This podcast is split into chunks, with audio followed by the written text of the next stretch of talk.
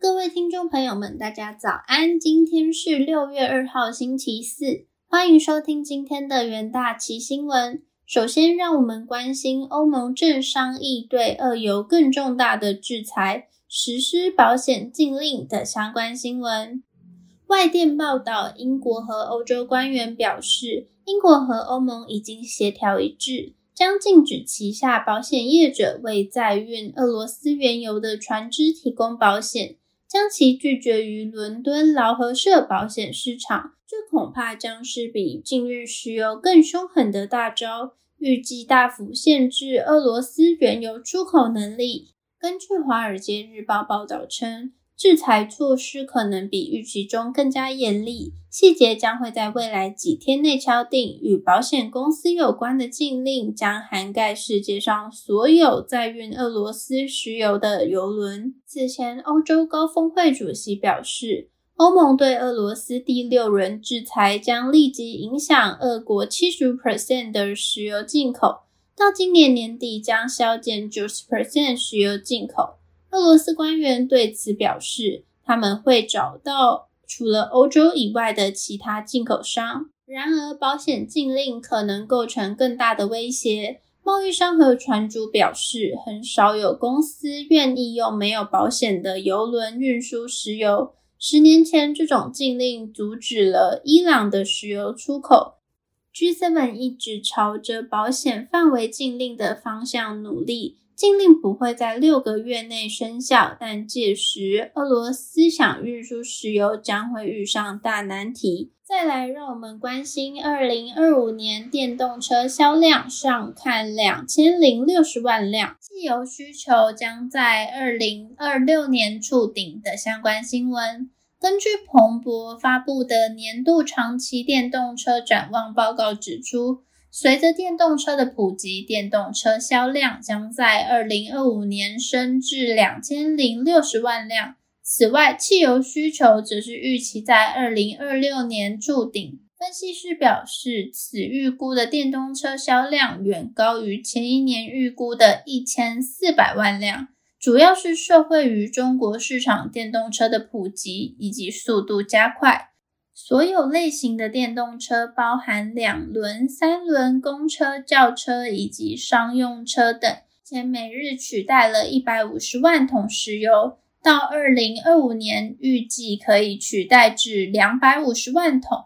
另外，报告也预期，到了二零二五年，电动车将占全球的新车销量近四分之一，高于去年预估的十 percent。预期到本世纪中期。中国和欧洲将占据大部分的全球车市场占比，而美国将仅占全球电动车市场的十五 percent。特斯拉执行长马克思日前表示，中国在再生能源发展和电动汽车方面完全领先全球，声称似乎很少人有意识到，中国在可再生能源发电和电动汽车领域正处于市场领先地位。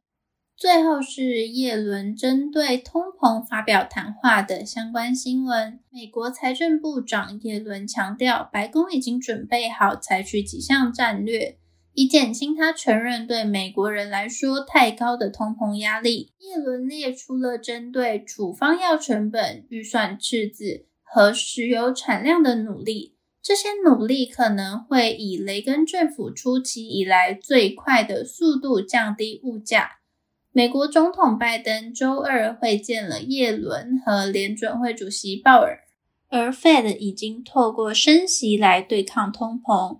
耶伦表示，Fed 负有双重使命，即最大化就业和维持物价稳定。他认为现在正处于充分就业状态，他们有个非常强大的劳动市场，这已经实现了。通膨太高，这对美国家庭来说是个很大的负担。因此，在降低通膨的同时，保持充分就业，这是总统的首要任务。就 Fed 而言，今年已批准两次升息，总计七十五个基点。官员们表示，在接下来几次会议上，可能会再升息五十个基点，之后再评估货币政策收紧的影响。鲍尔和耶伦在二零二一年大部分时间里都表示，通膨是暂时的。一旦供应链问题和对商品的过度需求等特定疫情因素恢复正常，通膨可能就会减弱。再来进入到三分钟听补期的单元，首先关心华兴期货。华兴在五月三十一日公告两项重大投资事件。首先是扩大布局海外炼钢事业，转投资欧洲不锈钢厂；另外取得新加坡煤矿商四十 percent 的股权。华兴近年来积极投入车用领域，CSA 与宾士、B&W 等汽车大厂皆有合作，有利华兴持续开拓车用市场。投资煤矿商主要是为了稳定生产原料。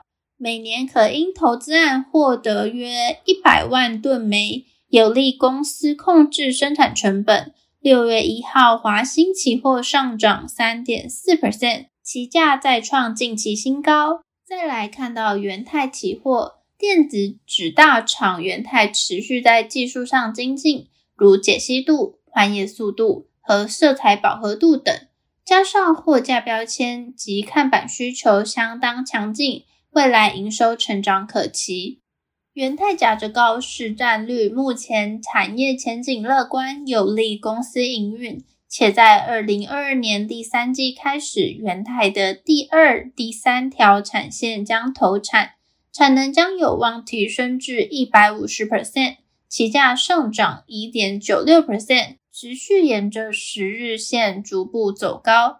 最后，让我们看到瑞昱期货。瑞昱二零二二年第一季营收单季创新高。目前市场对于通讯晶片和交换器控制晶片需求强劲，WiFi 晶片则有电脑及路由器等需求支撑，营运展望审慎乐观。近期数位转型与五 G 议题带动相关技术及基础建设的升级需求，将带动二零二二年营收维持高档。